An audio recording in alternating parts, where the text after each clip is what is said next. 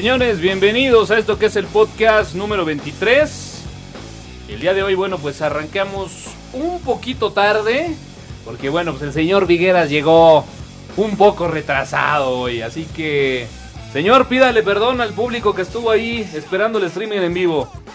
Público conocedor del podcast de tuxteno.com. Eh, les pido disculpas por llegar tarde. y bueno, pues también habrá que decir, ¿ya oíste el programa grabado? Sí dijiste ICR y también decías que no. Este, bueno, quiero aquí des- eh, pedir una disculpa pública porque esas Max cambian lo que uno dice. Así que bueno, pues ahí está. Ese es el señor Vigueras. Vigueras, bienvenido. Buenas noches y bueno, a darle. Bueno, pues por aquí también está Somerita. Somerita, ¿cómo estás? Hola, buenas noches. Pues ya aquí preparados para empezar el programa. Bueno, y pues por este lado también está el día de hoy el buen Iván, porque el buen Alfredo pues estuvo ahí atorado en el tráfico. Iván, ¿cómo estás? ¿Qué tal? Muy buenas noches a todos, gracias por la invitación. Así que bueno, pues señores, este es el podcast de tuxeno.com y vámonos, que estas son las noticias. Noticias. Las noticias más activas del mundo del software libre Siempre están. al alcance libre.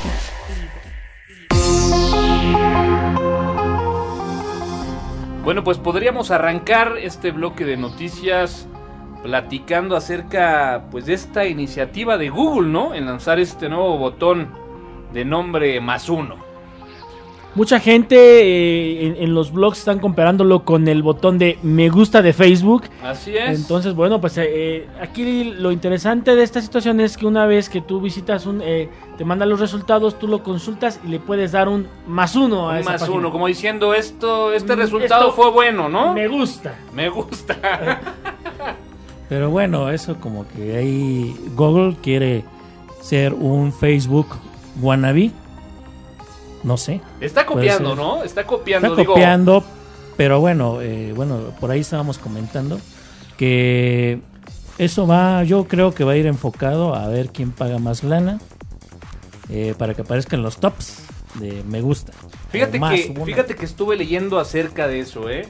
Yo creo que más de uno tuvo la misma inquietud que tú. Y en este caso Google la postura que tuvo fue decir, bueno, eh, esto va a ayudarle a la comunidad, sí, a que de alguna forma pueda identificar cuáles fueron los mejores resultados, pero Google asegura que no va a influir en los resultados de las búsquedas. Sí, definitivamente. Y eso ya, ya- eso ya pasa. ¿eh? Hoy en día, quien paga más es quien aparece en los primeros resultados. Ahora, yo creo que sí es interesante el decir, bueno, Google tiene una gran eh, inteligencia en el algoritmo, en el sistema de búsqueda, que de alguna forma pues se hace de forma automática. Y meterle el factor humano creo que será algo interesante, ¿no? Ahora ponte al lado del- del usuario, ¿no? Eh, ¿Cuántas veces has entrado a una página y realmente digas, bueno, pues sí, sí me llamó la atención? Yo creo que deberían inventar algo diferente, como decir, ¿por qué no poner un botón de no me gusta? No me O gusta. sea, ¿cuántas ¿no? veces hemos entrado y decimos, Hacerlo "Es- al revés. ¿Esta web qué, no? Sí, y- y trae me- exactamente las palabras con las que busqué, pero, Pero, nada pues, que no ver, trae ¿no? nada, ¿no? Entonces yo creo que tendría mayor impacto el, de- el decir, pues no me gusta. De, de hecho, yo me tomaría mayor tiempo en, En poner- decir, eh, no me en gusta. presionar un botón de no me gusta. Menos que- uno. En un este, menos en uno. este caso exactamente sería menos uno. Menos uno, O ¿no? menos mil, los que quieras. Se- Bueno. Seamos honestos, muchas veces, como dice Iván, ¿no? La verdad es que a, a veces no opinamos de las cosas buenas, pero las cosas malas siempre decimos, esto no está bien. Y bueno, sería un factor de búsqueda de decir, bueno, esta, esta web pues tiene menos votos en contra, tal vez esté interesante, ¿no? Sí, exactamente.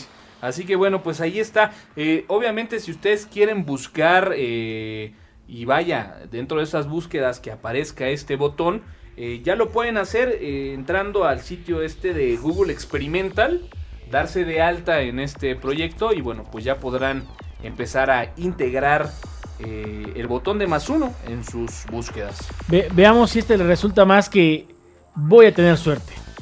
Ese voy a tener suerte tiene su historia, ¿eh? Sí, claro. Porque estaba de antemano el que te brincabas toda la parte de los anuncios de las ligas que de alguna forma estaban eh, patrocinadas, de los sitios que tenían un buen ranking, porque simplemente al darle voy a tener suerte ya te llevaba al sitio, ¿no? Y, además te mandaba la primer búsqueda, que además era la que pagaba más. Seamos honestos, Toño. ¿Cuántas veces has presionado ese botón? Nunca. Muy Creo que va a ser lo mismo. Bueno, y en otro orden de ideas, ¿ustedes alguna vez se han sentido identificados con el soundtrack de algún videojuego? Pues a mí, por ejemplo, me gustó mucho, me sigue gustando mucho el soundtrack y los efectos especiales del Quake. Del Quake, ¿cómo no? Juegazo y increíble soundtrack, ¿no? Da- Dante's Inferno de Visceral Games. Muy bueno. Bastante bueno el, el soundtrack también. Bueno, y estamos hablando de juegos muy recientes, ¿no? Donde, bueno, pues al día de hoy es uno de los temas importantísimos en la liberación de un nuevo juego. Es algo que se pone mucho, pero mucho cuidado en el soundtrack del juego. Pero, ¿qué tal de esos juegos? Pues no sé, del Nintendo. ¿Se acuerdan ustedes de Ninja Gaiden, Double Dragon? Tenían muy buenos soundtrack, ¿no? Pues más que soundtrack, eh, soundtrack eh, más bien como que dings, ¿no? Así Algunos como so- sampleos. ahí, Exactamente, música por, ejemplo, por ejemplo, ¿no? algo que ha ido pasando de generación a generación es cuando en Mario toma una moneda. Bueno, pues ahora imagínate que en un lugar puedes eh, escuchar toda esta música. Imagínate que además existe una gran cantidad de pantallas gigantes en donde esta música va sincronizada con esas imágenes de los videojuegos y lo oyes completamente en vivo. Bueno, pues el día de hoy les voy a platicar acerca del Video Games Live y lo presentamos tal cual, no nos paga nada por mencionarlo, pero bueno, es un concierto que se va a llevar a cabo en el Metropolitan, en donde bueno, pues podemos conseguir boletos desde 300 pesos hasta 100 pesos, es eh, hasta 1000 pesos, perdón. Y bueno, pues este concierto se va a llevar el próximo 8 de mayo. Este concierto, bueno, pues está realizado a través de una orquesta sinfónica, algunas guitarras eléctricas para oír la música de los videojuegos. ¿Cómo ves? ¿Te, te suena? Pues se oye interesante, habría que ver cuál es el playlist. Y bueno, pues esperamos que toquen la de Pac-Man. ¿La de Pac-Man te gusta? Pac-Man era buena, ¿cómo no? Pues nada más ahí. Y bueno, pues eh, para tocar el punto de los triple play, ¿no? Que se ha puesto muy de moda a últimas fechas. Pues Telmex ya le entró. Esta noticia es calientita. Y podríamos hablar que si bien Telmex no lo está ofreciendo como un triple play tal cual, bueno, pues sí está incluyendo paquetes que incluyen telefonía, internet y televisión por cable. Eh, efectivamente, estaba saliendo eh, la noticia eh, recientemente donde ofrecían un paquete. Yo el que escuché fue el de 300 pesos. Sí, 2.99. 2.99 2.99 2.99 mensuales, 2.99. donde te ofrecen la línea telefónica y el servicio de, de- de- de televisión, en este caso por satel- satelital, por Dish. Sí, por Dish. Que, que reitero, ¿no? No se está ofreciendo como una solución triple play, como a lo mejor eh, esta solución que está ofreciendo Yusacel y Televisa, ¿no? Eh, todavía, todavía no anuncian exactamente qué van a, a- a ofrecer, pero bueno, exactamente el día de hoy se, se anuncia. Televisa adquiere, eh, porque no, no se va a asociar, adquiere el 50% de las acciones usted. de, de Yusacel en un movimiento precisamente para empezar a atacar a Telcel. Entonces, se viene, se viene interesante. Esperemos que esto, pues realmente los beneficiados seamos los usuarios. Que bueno, que ahí las- la fusión o la compra de acciones de Televisa con Yusacel, esperemos que no sea para reventarnos contenido de telenovelas y cosas así. Pues mira, los números son eh, interesantes. Eh, como les decía, no es una solución triple play tal cual, pero lo que sí podemos hablar es que se integran estos tres servicios y eh, Telmex pues está respetando de alguna forma ya los paquetes de telefonía que tenía. Es decir, por ahí está el paquete este, el Infinitum, que cuesta algo así como 389 pesos ya con IVA. Eh, está también un paquete de, de telefonía que se llama eh, paquete Acerques, que ese está en 600 pesos. y uno que se llama México sin límites, que es eh, también va muy enfocado a crecer el paquete de teléfono que cuesta mil pesos. Pues bueno, estos tres paquetes ya tienen telefonía, ya tienen internet, Internet. y en este caso, bueno, pues únicamente le agregas 109 pesos a tu paquete y ya puedes tener también televisión satelital. Ah, digo, no sé, pero ¿hay, hay algún este una lista de canales que incluya o Sí, sí, sí, algo, pues- algo muy básico? Es eh, un paquete muy básico, pero pues ya estás hablando de básicamente televisión satelital, ¿no? Que te hace una cosa, digo, al menos aquí en, en, este, en, en- en Toluca, la verdad es que el, el- el servicio de Megacable, que es el que está ofreciendo el Triple Play, ah, todavía el internet de repente deja un poco que desear. Este... No, pues a mí me, me vetaron, me vetaron. Ah, no, pero- y otra, pero vamos a seguir vetados. El punto es de que este, Malísimo servicio, malo, malísimo. malo, malo, la verdad es que malo. Este, por ahí, este. Te diré algo, ¿eh? El triple play de Yusacel, digo, tú chécale en Twitter, ponle, tri- ponle el hashtag triple, triple play y vas a ver la cantidad de tweets quejándose del servicio, donde la gente se está quedando sin internet. Es- Pero mira, algo que es importante destacar es que en el caso del servicio de triple play de Yusacel, pues te están dando un acceso a internet de 20 megas.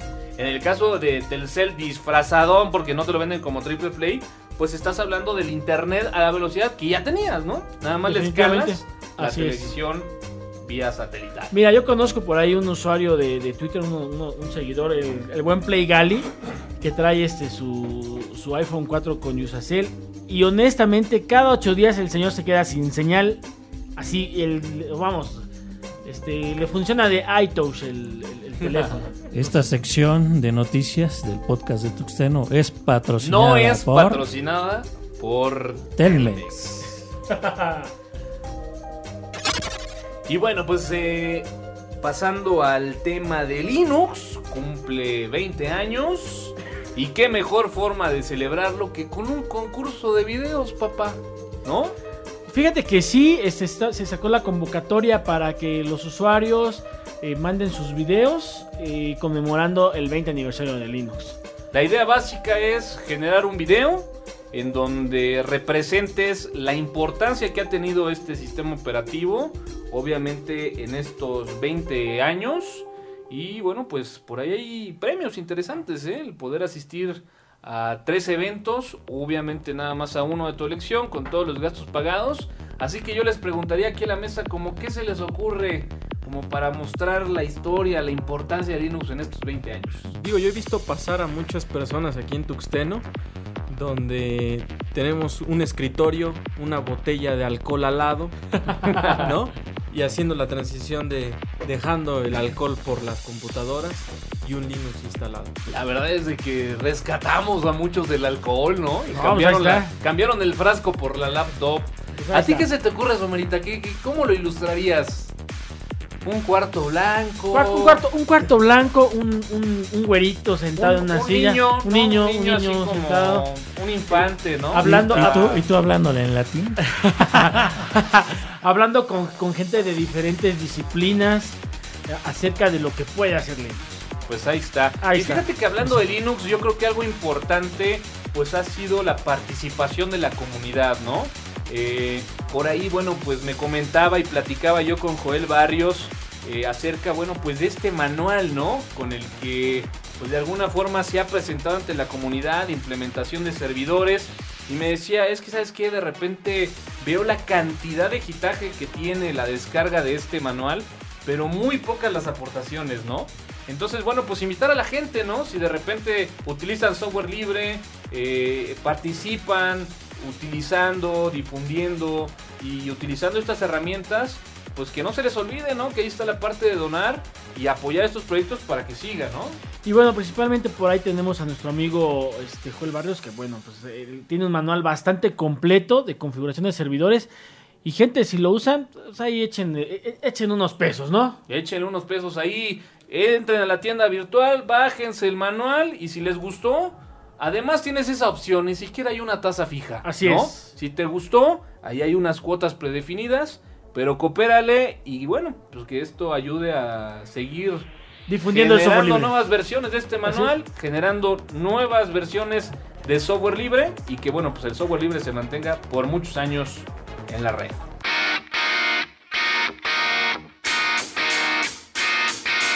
The Bitter End, año 2003, en el podcast de tuxteno.com.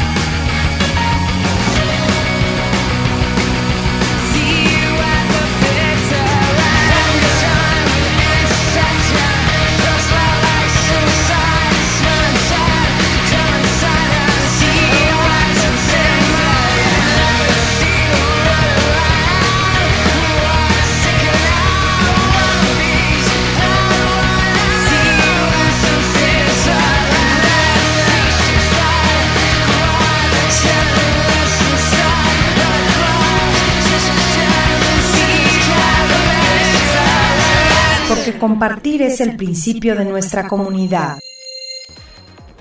Ok, pues bueno, vamos a empezar con uno de los temas principales de esta noche, que es qué es ser un pringao. Bueno, pues Diego, aquí cualquier informático es pringao, ¿no? ¿Han escuchado ese, ese concepto, esa palabra? Sí fue muy No, del ver. principio de los 2000, ¿no? Habrá gente que yo creo que ni sabe qué es un pringao. Pero Y lo es. Pero es. Y lo es. Y lo es. ¿Tiene la definición? Mira, no tengo la definición así como tal, pero vamos a, a- a hacerlo así. Vamos a, vamos a sacar la definición de aquí de esta mesa. ¿Qué les parece? Perfecto. Venga de ahí. Vamos a empezar con los hechos. Tenemos algún conocido, vecino, regularmente vecino, me confieso pringao, este, que tiene al- alguna situación o, o algún problema con su computadora. Ok. Y entonces te conoce por la, la amistad de, de ser vecinos o inclusive familiares. Sabe que por ahí como que le mueves, que eres informático. Exactamente. Yo creo que ni- del trabajo. Ni ¿no? O sea, siquiera sabe, persona. ni siquiera sabe si le mueves, pero sabe que eres informático. Pero ¿no? además asumen que todo lo que conocemos, los informáticos y, y gente de sistemas, asumen que es única y exclusivamente Windows. Así es. Y entonces asumen que te pueden hacer cualquier pregunta. Y definitivamente ahí viene, la- eh, eh, yo creo que el concepto de pringao. Como a veces nos da pena decir que no, pues empezamos con, bueno, le voy a ayudar a hacer a lo mejor una limpieza de virus, a lo mejor una búsqueda de malware, y de repente ya estás haciendo cosas más complejas, ¿no? Como reinstalando Windows, eh, buscando drivers, Y a veces, y ahí viene el, para finalizar el concepto de pringao, no se cobra por estos servicios. Pues sí, yo creo que este concepto eh, tiene muchas eh, subcategorías, ¿no? Yo creo que podríamos también empezar por mencionar que también hay un ente, digo, está el ente que es el pringao, pero pues para que haya guerra se necesitan dos. Y por el otro lado, bueno, pues está en internet, en la definición del, pringao se le conoce como el, el abusón, ¿no? El abusón que sabe que, bueno, pues no le pego mucho a las computadoras, tengo una computadora, algo deja de funcionar y entonces inmediatamente sobre el informático, ¿no? Sí, bueno, esa es gente que es por lo regular es muy allegada a ti, o por lo menos son este vecinos, o alguien les platicó que tú le sabes. Este, bueno, pues te contactan, ya sea basándose o aprovechándose de, de tus ciertos lazos familiares o hasta inclusive O hasta afectivos. ¿no? Afectivos, exacto. Y bueno, pues este te avienta una bronca, ¿no? Me tienes que componer mi máquina. ¿Qué tiene? Bueno, tú investigalo, tú eres el experto. Este, tú sabes qué hacer. Tú muévele, obviamente, pues respáldame o no hay bronca, vuélate todo lo que tengas, formatea, este, cambia, eh, quita virus, eh, todo y lo, el lo que se puede hacer, ¿no? ¿no? Déjamelo como estaba. O mejor. Pero, pero fíjense que, ahorita lo que comentas, fíjate que a mí sí me ha tocado gente que te deja la máquina, pero ni siquiera te dice que tienes que respaldar. O, es más, ni siquiera se le ocurre en decirte respáldamela, sino que a veces uno, como informático, por sentido común dices, bueno, pues voy a respaldarle todos sus doc. Y lo avisas, ¿eh? Lo avisas, porque si le dices, bueno, oye, ¿y ¿ya respaldaste? Sí. Dicen, sí. Obviamente tienen el problema encima, ¿no? Entonces dicen, bueno, un respaldo. Este, no sé qué es eso, pero, Pero- siempre te dicen que sí. Oigan, oigan, a ver, a ver. les ha tocado el que llega y les dice, oye, es que no funciona mi respaldo. Te entregan la USB, la insertas y lo único que ves son accesos directos. Sí, eso, eso, eso es bonito, ¿no?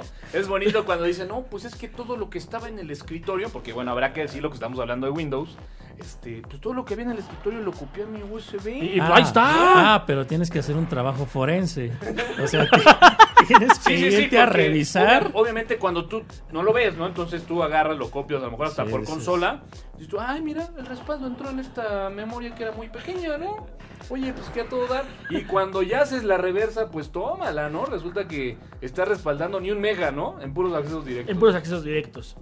Luego, la siguiente es, oye, o sea, lle- llevas la máquina y lo primero que te pregun- lo primero que te preguntan es, ¿trae Office?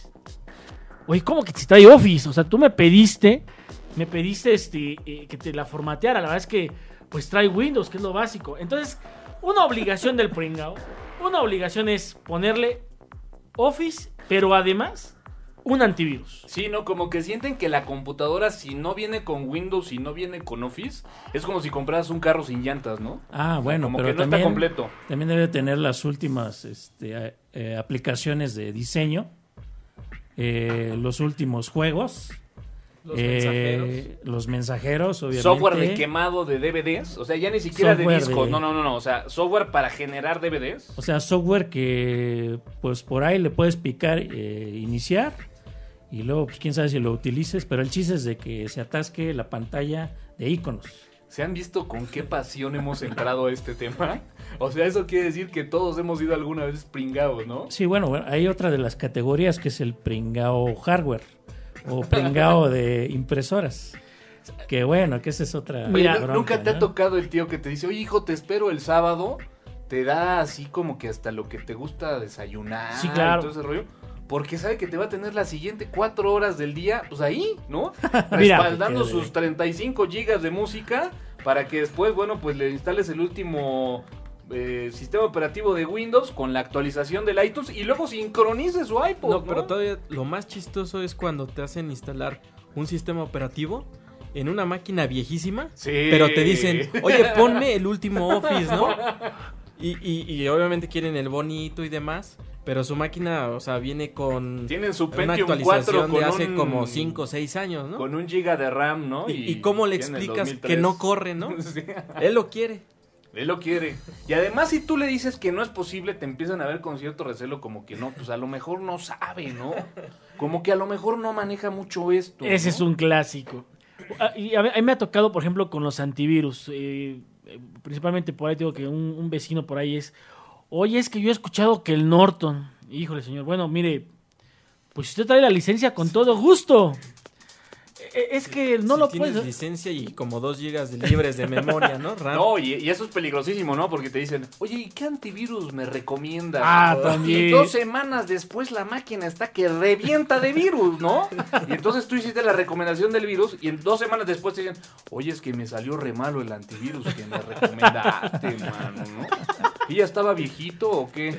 Ahora, ahí les va. Otro. eh, o- yo creo que el pringao ya también ha evolucionado. A mí ya me tocó el. Oye, ¿me conectas mi Blu-ray? Ok. Y entonces ahí te avientas también dos o tres horas. Y cuando terminas es.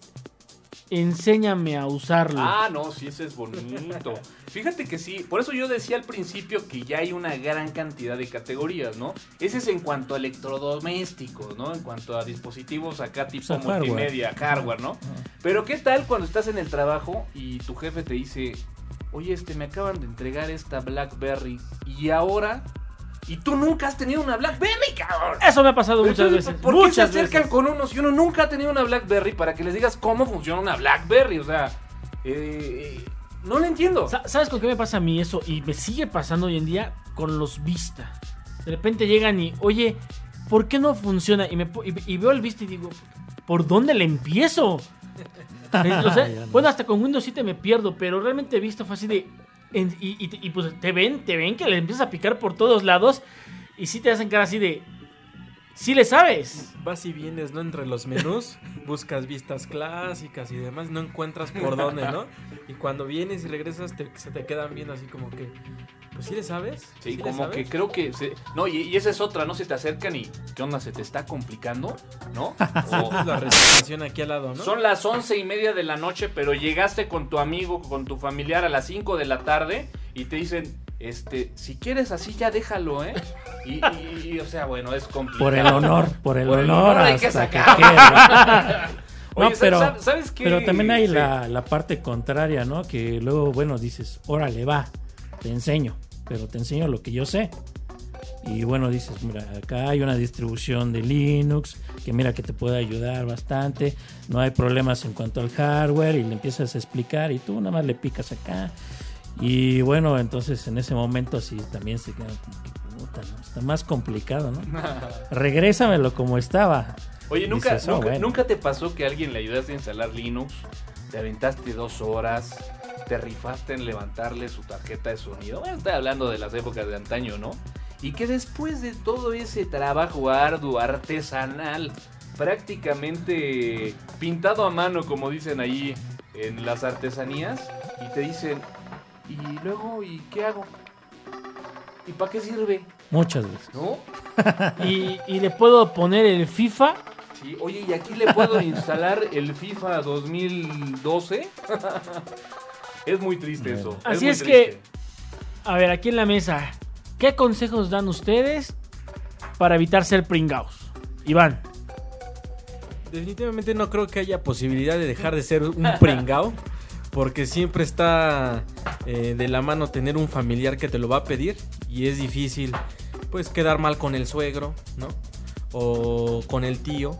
Sin embargo, bueno, pues sí tratar de, de la forma pues más directa de pues hacer exactamente lo justo y, y no dar el No extra ir más allá. No, no tratar de No. poner este temas acá bonitos, ¿no? Eh, en las últimas versiones, simplemente dejarlo eh, pues exacto como lo tenía y no hay más. Y bueno, otra recomendación es también fijar una cantidad, ¿no? Un precio. Porque bueno, que por hacer el favor, pues dicen, no, pues no, es, es gratis, ¿no? Es lo que te haga, pues es gratis, ¿no? O ser un familiar cercano, pues, pues, no me va a cobrar nada, ¿no? ¿Sabes a mí qué me ha Entonces es- servido? Tardarte. ¡Ah, ¿No? esa, es buenísima! Esa es buena, ¿no? Esa es buenísima. O sea, si te La mejor de tardas. De hecho, me Si la te ganaste. tardas, la mejor de todas. En No hay más, internet ¿no? está documentado precisamente que una de las formas de, de dejar de ser pringao es eso. O sea, Así como que en el momento en el que te lo piden, híjole, en este momento no puedo, pues, dame una semana, dame un par de semanas y estoy ahí, ¿no? Y empiezas a alargar los tiempos y entonces, bueno, pues ese tipo va a tener que buscar otro pringao con una mejor actitud que lo haga inmediatamente, ¿no? Fíjese que a mí una de las que me ha servido es... eh, me ha tocado muchas veces que me hacen la, me me hacen la pregunta tecnológica enfrente de, de más gente que también sabe un poquito, a lo mejor un poquito. Principalmente los chamaquillos, ¿no? Que se sienten conocedores de tecnologías. Sí, sí, los social media, ¿no? Y entonces, en ese momento me declaro completamente incompetente. Y me ha tocado declararme incompetente con temas que hasta yo digo, bueno, y me, y me lo han preguntado. ¿Y entonces tú qué haces? Y he tenido que decir algo así como, bueno, pues es que si te lo explico no me entenderías. Pues sí. Oye, y el último, eh, una, una de las clasificaciones de pringao que ya no la dije, pero bueno, esta es básica y seguramente también la han vivido. ¿Por qué toda la gente, especialmente los contadores, creen que los informáticos somos gente certificada premium en la suite de Microsoft Office? ¿Por qué toda la gente cree que uno sabe hacer gráficas? Que es ex- experto en generar tablas dinámicas. En macros. Tabla de- Cuando de lo único macros. que uno ha usado es la función de promedio, ¿no? Y hacer una gráfica muy sencilla. Suma, restas, No. multiplicaciones, ya. Señores, gente que no sea informática, que nos esté escuchando, Sobre todo contadores. no, Contadores. no somos certificados en Microsoft Office. A menos, no. a menos que tengas un, un diploma, un certificado que se lo muestre. ¿no? Claro, o sea, quien lo sea, sí, pero en realidad el, el ingeniero en sistemas, el licenciado en informática, no es un no es, no es un soporte técnico de Microsoft Office. ¿Quieren que les diga yo qué es lo que hago? A ver, venga. A ver, a ver. Cuando me piden algo, les digo que lo vean con mi hermano. Lo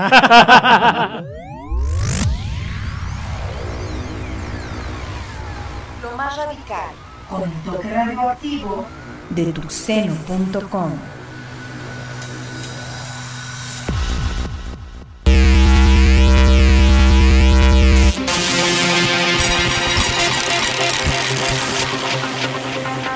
Lo no categorizado ocupa una categoría. Off topic.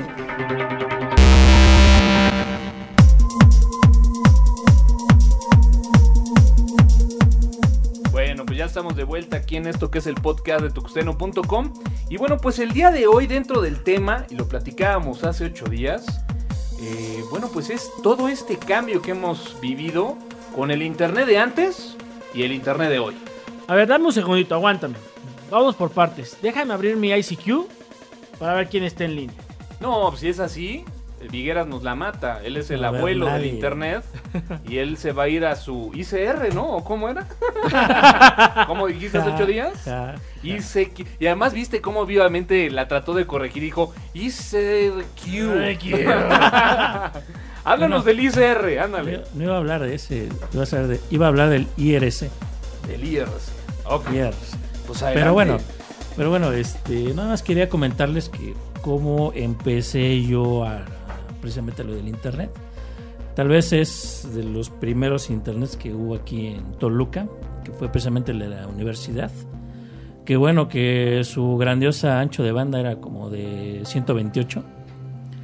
No, Eh, yo creo y que eso- te fuiste muy alto, ¿no? Sí, bueno, obviamente este, ya había... este, pues, Ah, de todo menos- el campus, de todo el campus, ¿no? ese nada más era en el centro de cómputo. Pero bueno, eh, en las prepas, en las demás instituciones, empezaba a llegar. Entonces por ahí me dejaron un trabajito de precisamente de que fue de el co- subcomandante Marcos, la rebelión del 94 que apenas Ok. a- acaba de acontecer y bueno dije ah pues creo que aquí tienen internet en la escuela a ver vamos a ver y bueno con la grandiosa velocidad de 56k eso ya fue mucho no obviamente fue a nivel institucional Sí, claro, ¿no? Era eh, bueno, pues ya. Ajá, universidad. sí, pero bueno, ya en, en casa recuerdo que un amigo, eh, este, ahora sí, un amigo de otro amigo tenía internet porque su hermano trabajaba en la sección amarilla. Entonces por ahí consiguió una cuenta telefónica un, este, y un modem de esos de on- a 11K. Wow. No, sí estás Y bueno, nosotros queríamos descargar este todo, ¿no? Canciones, programas, todo lo que hubiera en esa, en esa época. Y obviamente, pues, no descargamos nada porque a 11K y luego una conexión compartida. Pues, pues no se descarga nada. No, exactamente. Bueno, vámonos por, vámonos por edades. Tú, Somerita, ¿cuál fue tu primer contacto con, con la red? Mi primer contacto, un cibercafé en una de las plazas principales de aquí de Toluca. No recuerdo el nombre del cibercafé, pero bueno, estaba, estaba en la plaza. Cobraban, señores, escuchen bien los que hoy tienen cibercafés, cobraban en aquel entonces 30 pesos la hora. Sí, no, era un negociazo. No, ¿Y 30 qué pesos. velocidad? ¿No te acuerdas? No me acuerdo la velocidad. eh, y en aquel entonces, y, es, y eso es a lo que me ha enfocado el tema, en aquel entonces realmente sí navegábamos en internet. ¿Sale? Entonces, ¿por qué? Bueno, pues porque ahí sí podías ver más contenidos. eh, había, había buscadores que te dejaban ver más cosas. No había un Wikipedia, no había ese tipo de cosas. Bueno, por edades, pues tendría que seguir yo. En este caso, bueno, pues yo mi primer contacto, fíjate, también eh, fue externo. Creo que ninguno de nosotros tuvimos el primer contacto ya en casa. Bueno, mi hermano es más chico y ahorita nos lo platicará él. Pero fíjate, yo tenía un primo que daba clases en una escuela de computación. Y de igual forma, al igual que como lo comenta Vic, bueno, pues tenían un enlace. Es una de las mejores escuelas de computación. No diré el nombre, no, lo voy a decir CCPM. Pues total que, todas maneras, no nos dan nada. Pues sí, ¿no? Nada de, de dinero, ¿no? So- solo Telmex. Pero solamente Telmex. Pero en, en ese entonces, eh, CCPM pues ya tenía acceso a internet. Y bueno, pues igual, ¿no? Eh, seguramente corríamos por allá 28K, una onda así, ¿no? Y, y tú, Iván, ¿cuál fue tu, tu primer este, No, contacto con, con Yo la sí red? soy más para acá. Sí me tocó lo que fue Cablenet, ¿no? A 128. No, pues ya. Y bueno, ya figuraban por ahí los flash y iniciaban todo ese tipo de animaciones que, pues bueno, pues ya podías descargar. Pero sí, prá- prácticamente fue más para acá.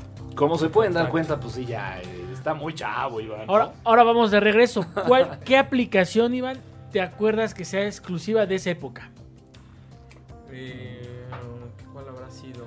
O lo que O más lo primero- usabas en la red. ¿no? Sí, lo que más usabas en la red. Empezaste a utilizar o a conocer.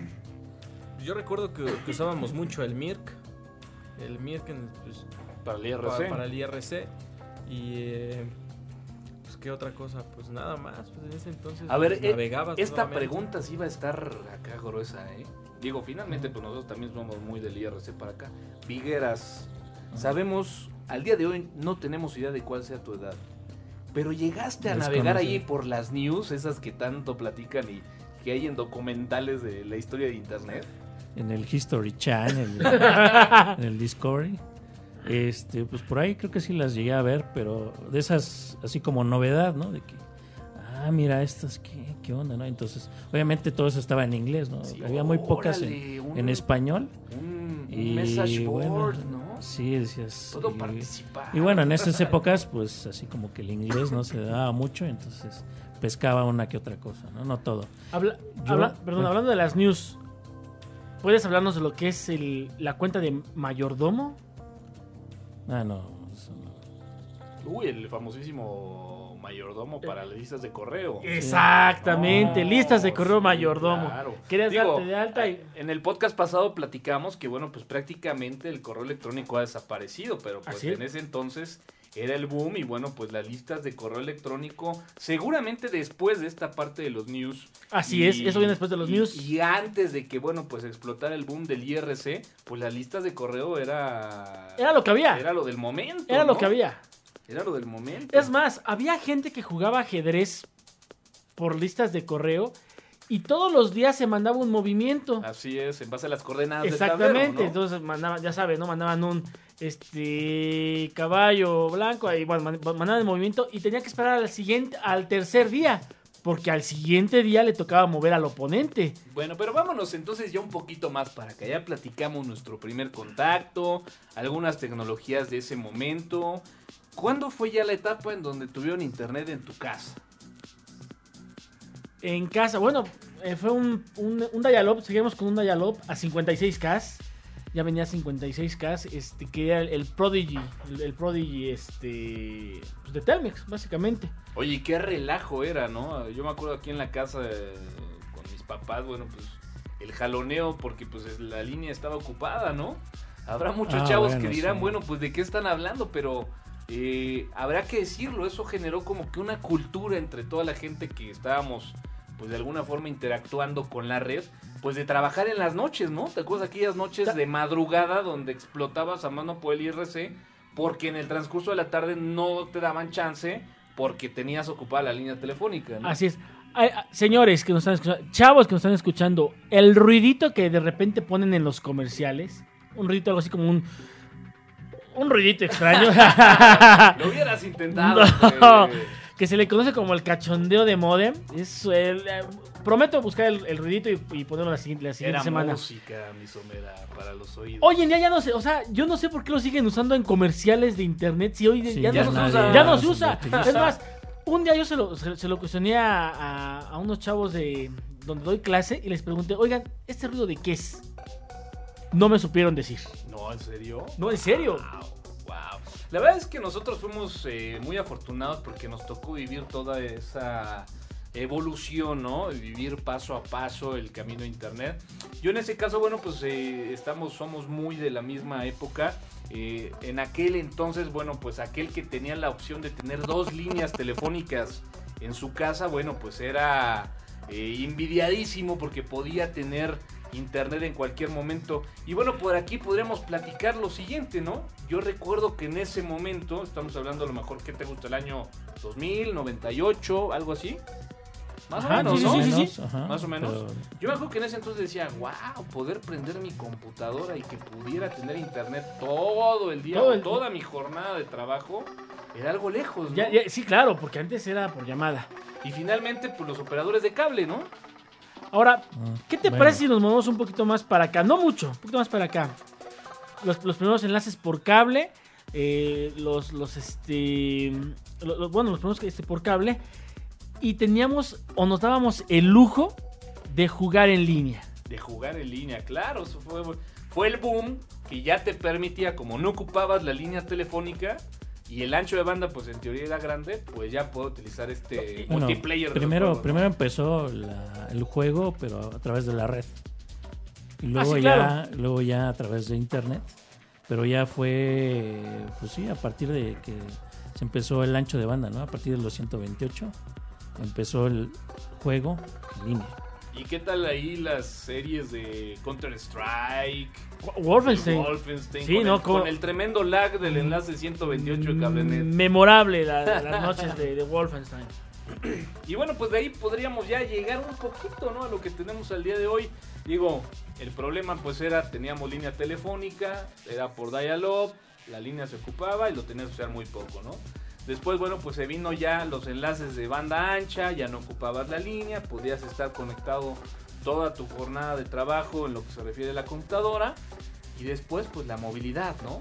Yo me acuerdo que también en algún momento de esa etapa decía, bueno, sería increíble que pudiera yo estar en un centro comercial, fuera de mi casa, y pudiera seguir estando en contacto, en ese entonces, con mis cuates del Messenger, ¿no? Ahora la pregunta es, Iván, ¿tú qué ves el día de hoy? Le pregunté por qué es el más joven de la mesa. Y ya está medio rucón, ¿eh? Ya tiene como 28. Yo lo que veo es que ya las computadoras están dejando de existir y ahora está todo en los dispositivos inteligentes o móviles, ¿no? iPads, iPhones, celulares. Desde ahí puedes desde navegar redes sociales, internet, puedes ver este documentos de oficina. Yo creo que ahora eso es lo que se tiende, ¿no? Pues sí, es la Pues tendencia, sí, ¿no? la- más movilidad, eh, eh, computación más compacta. Y bueno, y nada más lo que quiero destacar en algunos puntos anteriores es, por ejemplo, las guerras de los navegadores. Sí el, es cierto. el Napster, El que Napster. bueno, este, bueno, los mensajeros, eh, las redes sociales, los virus, que también ya aparecen cosas de- de anteriores, de cosas del pasado. Los diferentes formatos de audio en la web. No, o sea, real- realmente hoy es muy natural tener un MP3, pero Sí, bueno, claro. en aquel entonces bajar un MP3 de 4 megas era invertirle la tarde. Va- vámonos por partes, ya lo bajaste. Pero si era la- el primero que bajabas y lo querías escuchar, no podías porque te faltaba el code específico para escucharlo. Ahora tenías discos de 3 gigas, entonces tampoco podías tener un gran volumen de MP3. Yo, yo los descargaba en en, tu disquets. No, en disquets de, de 3 un, medio. Y bueno, eh, comprimidos, pues hacía 3 tres discos, ¿no? Ese era increíble. Para una canción. ¿Te acuerdas de aquellas viejas unidades de zip Sí, claro. que también este, en su momento pues, tuvieron cierto auge? Y no, pues qué pensar en una memoria USB de 8 GB, de 32 GB. La, la primera memoria que tuve fue de 256 megas. Y bueno, megas, megas, señores. Y yo sentía que Y traía. tenía un Linux, además. Y no, no, no le cabía. No. No, no, y- no, pero aparte yo sentía que traía un mundo de información. Sí, sí, es correcto. Bueno, pues vaya que ha evolucionado. Todo ¿no? tiene que cambiar. Y bueno, tiene que evolucionar y ser cada vez mejor. Bueno, Ahora, y anda algo muy rápido ya para terminar. ¿Qué ven en el futuro del Internet? pues más movilidad, más dispositivos cada vez más chicos. enfocado multimedia, ¿no? O sea, navegación en base a imágenes. Ya, incluso ya, ya había sacado algo Google sobre más imágenes en lugar de ver el contenido del texto de la web. Verlo Ver un visual, ¿no? tipo Algo tumba del como un sitio, tumba. ¿no? Ajá. Información más este visual, tal vez como tipo podcast, video podcast. No sé. Pues mira, yo creo que aquí en resumen podríamos decir que las velocidades, ¿no? Digo, finalmente el problema antes era el medio en el cual recibíamos el Internet. Posteriormente, bueno, pues fue el ancho de banda. Después fue la movilidad. Ya tenemos la movilidad, ya tenemos un ancho de banda eh, que aún no nos deja satisfechos. Pero pues prácticamente yo digo que el ancho de banda es lo que ahorita podría despegar, ¿no? Bueno, yo veo un Internet como en otros países ya, ya desarrollados, con, eh, por ejemplo, a tu televisión, donde tú llegas y puedas ver el, el programa que tú quieras. Vamos, el, el- el- el ITV se llama, se llama así, señores, este Apple. se Ancho de banda, ¿no? Ancho de banda. Ancho de banda. Ahí está. Vámonos.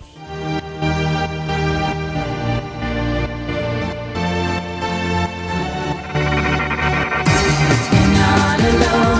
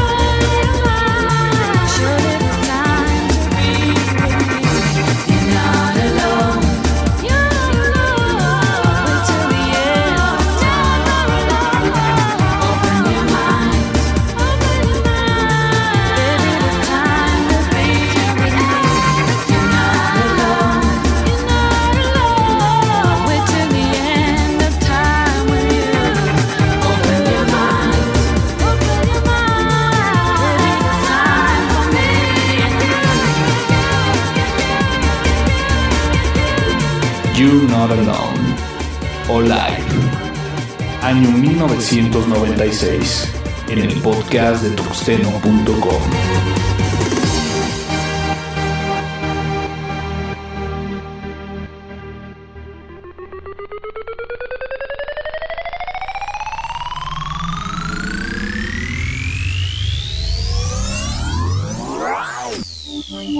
El stream radioactivo de Tuxeno.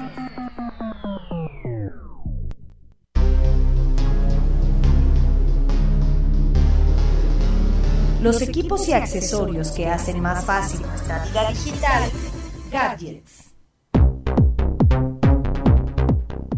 Bueno, pues continuamos aquí en el podcast de tuxteno.com y vamos con la sección de gadgets. Pero antes de, porque el gadget que traemos el día de hoy está buenísimo Ah, perdón. y sí, está muy sí. retro.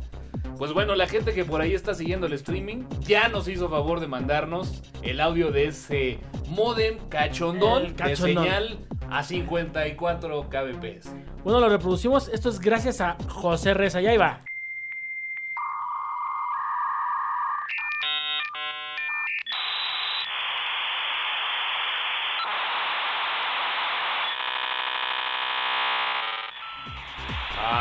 Señores, eso es, eso es música para mis oídos. Bueno, ya cuando escuchabas eso, pues ya decías, ah, ya me conecté. Estoy del ¿no?" otro lado, Sí. ¿no? ya establecí la conexión. estoy en la. Matrix. Exactamente. Ok, bueno, seguimos, ¿no? Con la sección de gadgets. Muy bien. Y bueno, bueno, pues es como una noticia que bueno, que Commodore va a volver a lanzar la famosa Commodore 64. Que bueno, actualizada para estas épocas, ¿no? Lo que comentábamos, ¿no? De que todo tiene que evolucionar. Y bueno, eh, algunos de que por ahí la vieron. Por ejemplo, yo tenía un amigo que la tenía la Commodore 64 y pues nos poníamos ahí a darle duro a la tecla enfrente de la tele como unas dos, tres horas diario. Que bueno, que más lo que hicimos fue hay unos, este, cuantos jueguitos o unos cuadritos. Híjole, lo sabía. Eres ruco, cabrón. no sabemos No. cuántos años tiene el Vic, pero estoy seguro que sí ya está ruco, Si, cabrón. si usó una Commodore, es viejo. Digo, yo por Bueno, general él la conocía, ¿no? Wikipedia, En- en muchas las fotos, revistas. pero jamás toqué una Commodore En, 64. en el. en- A él, a él se la trajeron de Reyes. Yo creo que Eh, teníamos tenía como. 20 y tú 8, ¿no? No, teníamos como cinco años. más o ¡Hoy no más! No. Aprox. Echen cuentas. sí, no, sí, 5 años y programando unos jueguitos, ¿no? Bueno, es que, es que venía con su manual, que obviamente tenía este Basic. ok. Y bueno, pues ahí te venía, ¿no? Todo venía en inglés y decías, bueno, pues aquí dice que hace, por ejemplo, unos cuadros, ¿no? Pues a ver, dale.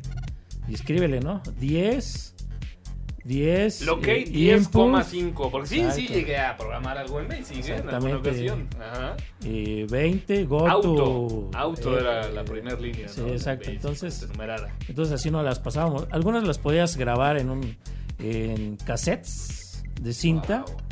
Sí, me han platicado. pero algunas algunos no sé por qué fallaba y no funcionaba ¿no? entonces al día siguiente pues otra vez no a darle ahí a la tecleada al basic Bueno, pero y, la, bueno y- y la gente que no las conoce, pues dirá, bueno, ¿y de qué están hablando? Búsquenle ahí, pónganle Commodore 64 C64 en o Wikipedia y bueno, 64. pues podrán checarlo. Y es una de las primeras computadoras personales, podríamos decirlo así, en donde podríamos encontrar aplicaciones y ya también mucho de lo que serían los videojuegos en aquel entonces de 8 bits. exactamente pues eso fue el principio pero bueno el gadget que les traemos es el anuncio de que se lanza otra vez la Commodore 64 pero con hardware eh, pues del nuevo no por ejemplo eh, la versión que están comercializando es este trae un terabyte nada más de almacenamiento 8 GB de memoria eh, Wi-Fi Blu-ray y aquí lo que estoy buscando a ver cuál es el chip que trae. Es trae un, es un, core. es un Atom Es un- es un Atom de- de 524. núcleo, ajá, de Así doble es. núcleo. La parte del CD Blu-ray es opcional. Así es. Y, y bueno, pues de ahí en fuera, pues prácticamente podríamos hablar de un hardware tipo netbook, ¿no? Mencionar que el Atom es a 1.8 GHz. Como comentabas, doble núcleo. Y que está basado en Ubuntu 10.04. Yo aquí veo una, una versión nueva, no sé si que va a traer un procesador Core, eh, unas gráficas Nvidia y bueno, se ve que es, eh, bueno, el rango de precio es bastante grande, 250 dólares. Ese dato no lo encontré, fíjate, 250 Y dólares. hay otra que vale Bueno, está en el- 895 dólares. Está en el precio de una netbook, ¿no? Va. Si, si pensamos Ah, en esa... 895 Bueno, la, la de 895 dólares seguramente tendrá el reproductor de Blu-ray, Exactamente, ¿no? sí, esa es la... Va, de hecho, La así es, va, va de los 250, 595, 695, 795 y 895 dólares. Este, ya, pueden acceder a la página de CommodoreUSA.net para poder Para hacer que se den una idea aquellos jovenazos que no tienen ni idea de qué es una Commodore 64. Bueno, pues yo le he aprovechando... visto, yo le he visto, nunca he tocado una de ellas, pero podríamos decir que es pues básicamente únicamente el teclado y de teclado, ahí conexiones para la tele todo, ¿no? y bueno, por ahí trae unos periféricos, ¿no? Pero Ah. también con, eh, comentarles que por ahí yo tenía una Sinclair Z1000 Ay, güey. Eso sí, no sé que cuál era, sea. que era un Confirmado, poco, ¿eh? Yo- era un poco más moderna, era este Podrás más anotármelo compacta. para checarlo en Wikipedia. Ese sí no te lo manejo, ¿eh? No lo conozco. Eh, bueno, pues también traía este Basic, ves unas versiones unas la competencia de la Commodore, pero más actual. Ok. Y bueno, pues habría que comentar que esta máquina, bueno, pues incluye esta versión de Commodore OS 1.0, que en teoría es un tipo Live CD que emula, ¿no? El sistema operativo original de la Commodore 64 para poder interactuar con estas herramientas de eh, 8 bits y juegos de 8 bits. El mundo virtual emulando la realidad. Video games.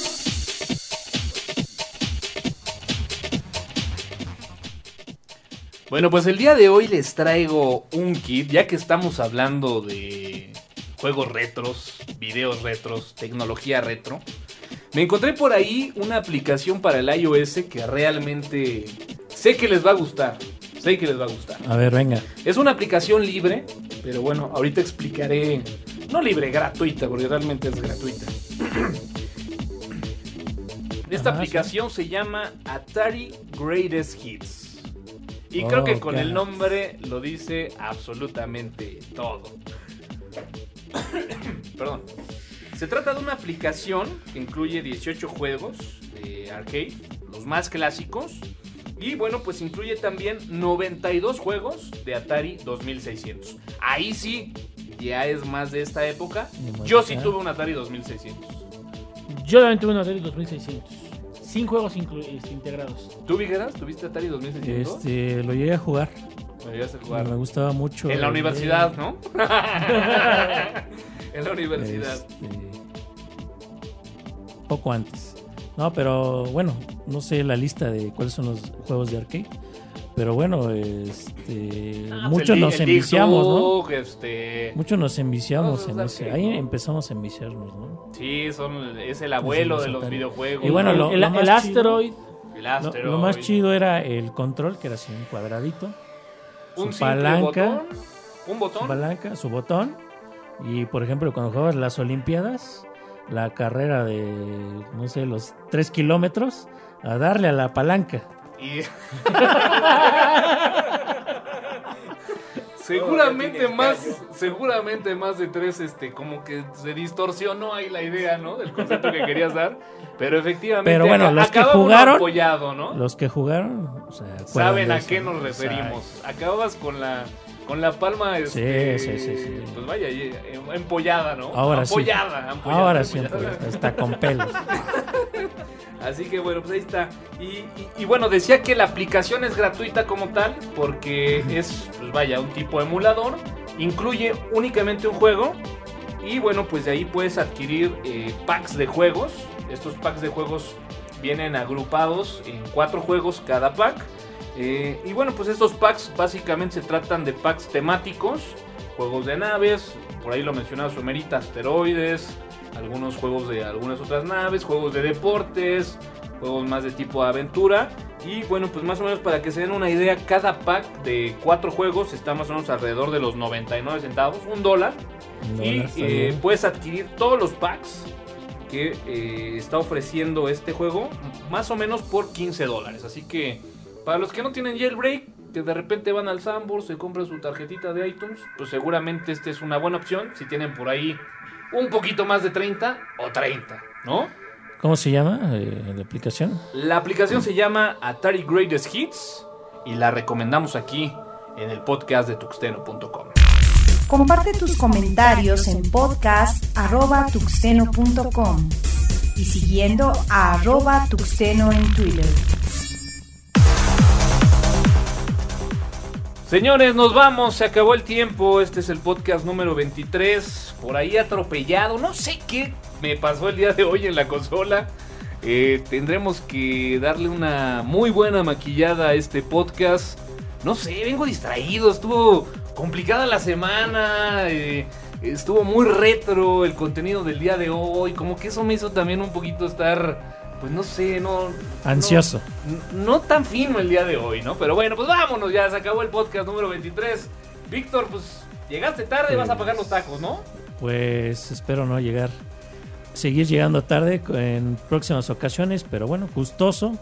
Estuvo vamos bueno, por unos tacos. estuvo bueno, estuvo bueno. Vámonos a cenar, Y vamos ¿no? a seguir recordando viejos tiempos. Vámonos. Somerita, vámonos. Muchas gracias a todos, nos vemos la siguiente semana. Iván, pues aquí estuvo en ausencia de Alfredo. Sin embargo, bueno, pues ahí estuvo dando sus aportes para el internet de antes y de ahora. Así es, muchas gracias. Estamos viéndonos pronto. Muy bien, pues ya nos vamos. Alfredo hoy no vino, fue su cumpleaños el día de ayer, así que bueno, pues lo mandamos a felicitar. Yo soy Antonio Karam, AN Karam en Twitter. Y señores, nos vemos ya, vámonos, se acabó esto. Nos vemos en el podcast número 24. Adiós. El podcast de tuxteno.com es patrocinado por alcancelibre.org, Sitios Hispanos, Poderato, Campus Party México y dirtmode.com.